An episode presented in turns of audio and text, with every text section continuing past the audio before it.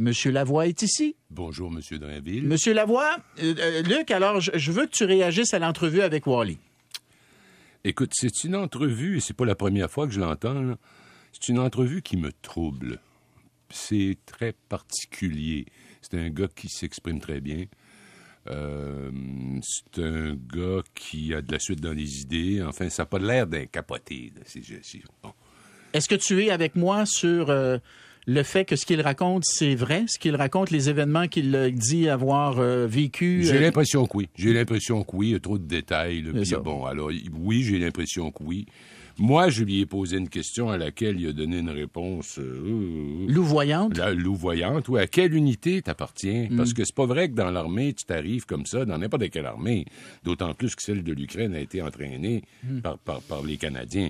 C'est pas vrai que tu arrives, tu dis, hey, où ce qu'il y a tranché, je vais m'installer pour me tirer du monde. Non, non, il y a une unité, il y a des ordres qui sont donnés, il y a de la planification. Alors, c'était pas clair pour moi avec qui il était. Deuxièmement, c'est un gars qui a fait l'Afghanistan. Mm, Oui. Puis qui a fait la guerre contre l'État islamique Voilà, également. au Kurdistan. Ouais. Euh, les gens qui sont revenus de l'Afghanistan, moi je l'ai vécu de l'intérieur parce que j'étais colonel honoraire d'un régiment hein, qui, où plusieurs, plusieurs, plusieurs des nôtres se sont déployés là-bas, au moins une centaine, sinon 200, je ne sais pas. Mais moi j'étais là, disons, à partir de 2009. Donc, la, participation canadienne à une mission de combat a pris fin en 2012, je crois, puis après, il y a eu la mission d'entraînement. Donc, lui, c'était une époque où moi, je voyais les nôtres, nos soldats, revenir au régiment. Et dans bien des cas, ça allait. Ou apparemment, ça allait. Dans d'autres cas, Bernard, puis ça continue, je les connais, là, puis moi, j'ai fait deux mandats comme colonel honoraire. Mon deuxième est maintenant terminé, mais je reste attaché à ces gens-là. Il y en a un qui s'est suicidé. C'était un soldat absolument hors du commun. Il s'est tiré devant un train. Il y en a d'autres qui... Il y en a d'autres qui euh, ça, c'est vraiment euh, une des marques les plus difficiles à, à vivre pour quelqu'un qui est proche de ces gens-là. C'est ce qu'ils appellent l'hypervigilance. Oui. C'est-à-dire qu'ils sont toujours. D'abord, si tu vas manger au restaurant avec un d'entre eux, je pourrais donner plusieurs exemples, tu peux être sûr qu'il va le dos au mur. Oui. Tu peux être sûr qu'il va trouver un angle où il est capable de tout voir. Puis dès qu'il entend un bruit aigu ou quelque chose, il fait le Ben, saut. Il fait le saut. Il fait le saut tout le temps, tout le temps. Euh, il y en a même un avec qui je suis encore très souvent en contact. C'est un gars du Royal 22e, celui-là. Lui, il était revenu de là-bas avec... euh, puis lui, il faisait partie des combattants, là, ceux qui tiraient. là. Oui. Il est revenu de là-bas avec euh, une blessure à l'âme. Je sais pas comment l'appeler autrement. C'est très, très difficile à comprendre tout ça. Hein? Est-ce que c'est le syndrome post-traumatique? c'est Oui, c'était le syndrome post-traumatique. Quand tu C'est parles sûr. de blessure à l'âme, c'est de ça dont tu parles. Oui, c'est le syndrome post-traumatique. Euh, je ne sais pas si je devrais le nommer. Non, je le ferai pas parce que j'en ai pas parlé, mais on se parle à peu près une fois par semaine. Ouais. Ils l'ont maintenant posté, les Forces armées canadiennes, au, au Grand Nord canadien parce qu'ils aiment ça et qui est avec les Rangers. Ouais. et qui- ils s'occupent de lui, tu comprends? Ils le suivent. C'est un gars qui m'a raconté qu'il revient de- d'un, il, il s'est déployé trois fois. Il revient d'un de ses déploiements. C'est l'anniversaire de son fils qui a 4 ou 5 ans. Fait qu'il y a une, une fête d'enfants chez lui. Ça fait à peu près deux semaines qu'il est revenu. Ah, je sais ce que tu vas me dire. Et puis, euh, il y a des ballons. Voilà. Puis, euh, à un moment donné, quelqu'un fait, sans faire exprès, il y a un ballon qui explose avec le petit bang que ça fait. Il, il- il- il commence à paniquer. Puis, il y a quelqu'un qui trouve ça drôle. Il commence à prendre une aiguille, puis à faire sauter ça. Il a fini dans sa chambre à coucher, à pleu- en train de pleurer, caché en dessous du lit. Pendant la fête de son gars. Ouais. Alors, Euh, alors euh, je reviens à Wally. Ouais. Bon. Des supérieurs de Wally, je parle d'officiers qui sont maintenant des officiers d'état-major des forces armées, qui, l'ont, qui ont été ses supérieurs, pensent beaucoup de bien de lui, trouvent que c'était un excellent soldat et particulièrement un tireur d'élite hors du commun, mais disent ce qu'il fait présentement est carrément suicidaire. Un, tu t'en vas au feu comme il l'a fait, c'est déjà pas mal dangereux. Ouais. Mais surtout, il s'est construit une aura. On l'a ici en Onde, mais imagine qu'il a fait les médias en Europe, partout, Ouais. puis en Europe de l'Est. quand il a raconté là, que les Ukrainiens l'arrêtaient, puis Ouais. quand il voyait que c'était Ouais. lui, il se faisait prendre en photo, je, je le crois, moi. Je crois ce qu'il nous dit, moi. Je le dis, là. Je crois ce qu'il nous dit. Par contre, je suis, puis ça a été ma première réaction dès le début de l'entrevue, je suis, je dirais, mal à l'aise avec la désinvolture avec Ouais. laquelle il raconte Ouais. ce qu'il raconte. Ça, pour moi, c'est il y a quelque chose de... Mais de- ça aussi, ça ressemble à du PTSD, parce qu'il y en a un de ceux que je connais bien, qui vient d'ailleurs de prendre sa retraite des Forces armées, il était capitaine. Et lui, il avait sauté sur une, comment on appelle Une ça? mine, une Une mine. improvisée qu'il appelle, là. ouais, ouais. Euh, et puis, euh, lui, il était déjà sorti du véhicule blindé. Le véhicule a sorti, le véhicule t'a arrêté. Ça devait être une bombe commandée à distance. Ils ont fait sauter le véhicule. Et lui, évidemment, il a reçu les éclats. Et il s'est retrouvé à, peu près une trentaine de mètres, c'est quand même pas mal, là, avec son gant, où il y avait son arme qui était arrachée.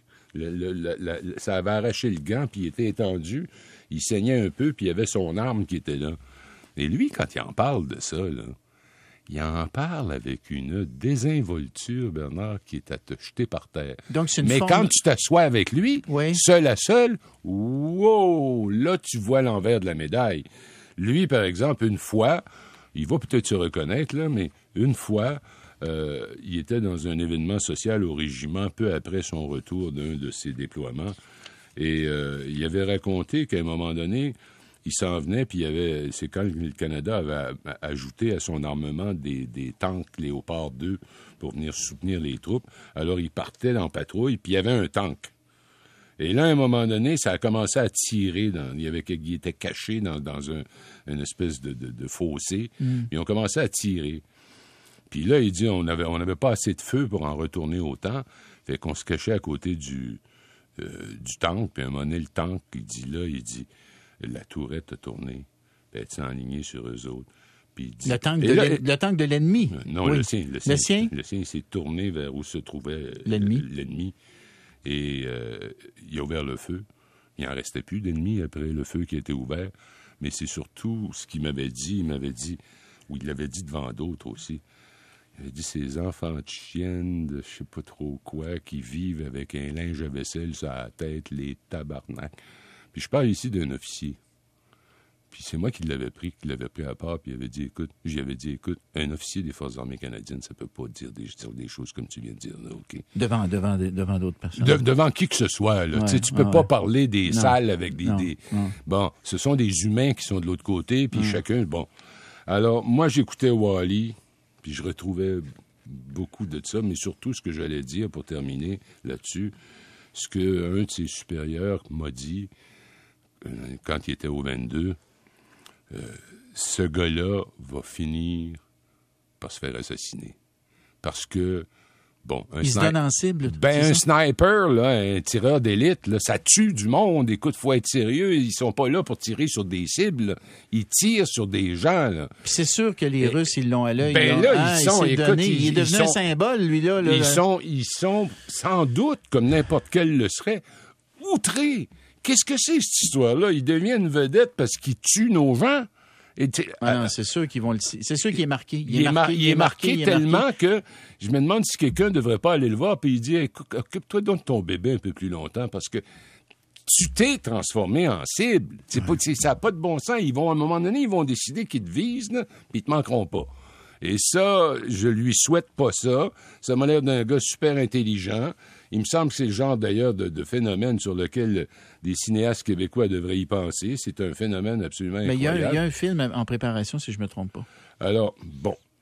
Maintenant, est-ce que tu veux qu'on continue avec le reste? Mais moi, Wally, ça me trouble, Bernard. Ça me trouble parce que PTSD, c'est ce qu'on appelle ça en anglais, donc post- le syndrome post-traumatique. Oui, c'est ça. Le syndrome post-traumatique. Le film Hurt Locker, qui avait eu des, euh, des Oscars, dont celui du meilleur film de l'année, il y a une dizaine d'années à peu près, c'était justement un combattant américain qui revenait ou de l'Irak ou de l'Afghanistan, je Ah, c'est l'Irak, euh, Hurt Locker. Et euh, tout semblait aller bien, mais à un moment donné, il regardait autour de lui, puis je le sais, mon, moi, on m'a raconté, nos propres gars m'ont raconté ça, tu regardes, puis tu as l'impression, dans ce cas-là, on le voyait, il était à l'épicerie, là.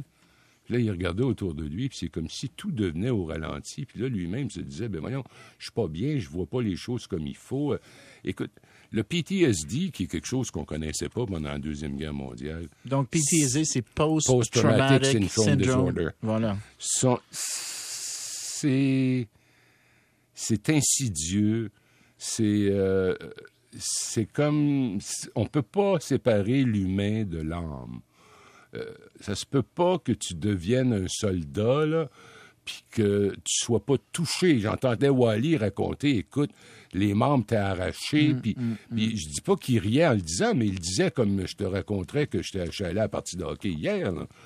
Il y a comme une ça, espèce d'insensibilité. là. C'est comme s'il était devenu insensible à certaines. Voilà. Euh, et, et- et dans Et le le fond, ce que tu es en train de dire, Luc, là, c'est que. Puis on n'est pas, des- on est- on pas médecin, là, puis on n'est pas en train de diagnostiquer ces ondes, quoi que ce soit. Mais ce que tu dis, c'est que ça Ça pourrait, ressemble, ça ça pourrait être symptomatique de, euh, d'un- syndrome post-traumatique. Ouais, un, un un voilà, le syndrome post-traumatique. Et je lui souhaite bonne chance. C'est quelqu'un qui probablement ultimement aura besoin d'aide. Je souhaite surtout qu'il ne se fasse pas abattre. Mais quand il a raconté qu'il a pris un Uber puis qu'il s'est en allé pour aller manger, je sais pas où, dans un restaurant, puis que là, il se faisait arrêter à des checkpoints, Mm. Puis il le reconnaissait une bonne fois. puis il le prenait en photo. Mais une bonne fois, ça sera pas le bon checkpoint. Une bonne fois, il va y avoir quelqu'un qui... Puis on, puis on, ne, on- on ne lui souhaite pas. Euh, écoute, Luc, on, a pris notre temps, puis honnêtement, c'est, je, je suis très content que, qu'on ait eu cette discussion-là. S'il y a une chose peut-être dans ce que tu avais préparé que tu souhaites, euh, que tu souhaites nous transmettre? Ben, l'O- l'Organisation mondiale de la santé qui a dit c'est pas 5-6 millions de morts de la pandémie, on doit parler de 13 à 17 millions de personnes mortes depuis le début de la pandémie, c'est-à-dire en décembre euh, 2021.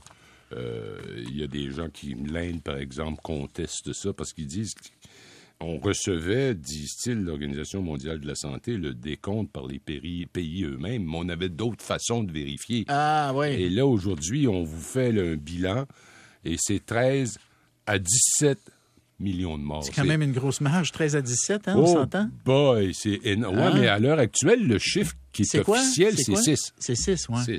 Fait que le chiffre minimum de l'OMS, c'est deux fois plus, plus que deux fois plus que le chiffre officiel, Voilà. qui est le total des chiffres officiels, dans le fond, Voilà. des, des différents Voilà. États. Mais moi, je suis convaincu que le chiffre de l'OMS est pas mal plus près de la, de, de J'en suis réalité. absolument convaincu parce qu'il y avait des raisons politiques qui faisaient que des pays Mais aimaient oui. mieux ne pas trop en parler. C'est puis, sûr, hein, le. Brésil, puis l'Inde. puis Même les. États-Unis, mon ami. Même les États-Unis Hein? en Même bonne partie, en États-Unis. effet. Luc, euh, merci. On se reparle demain, mon gars? À demain. OK. Marie-Chantal Perron, vous la connaissez? Euh, ben, elle va être dans l'émission.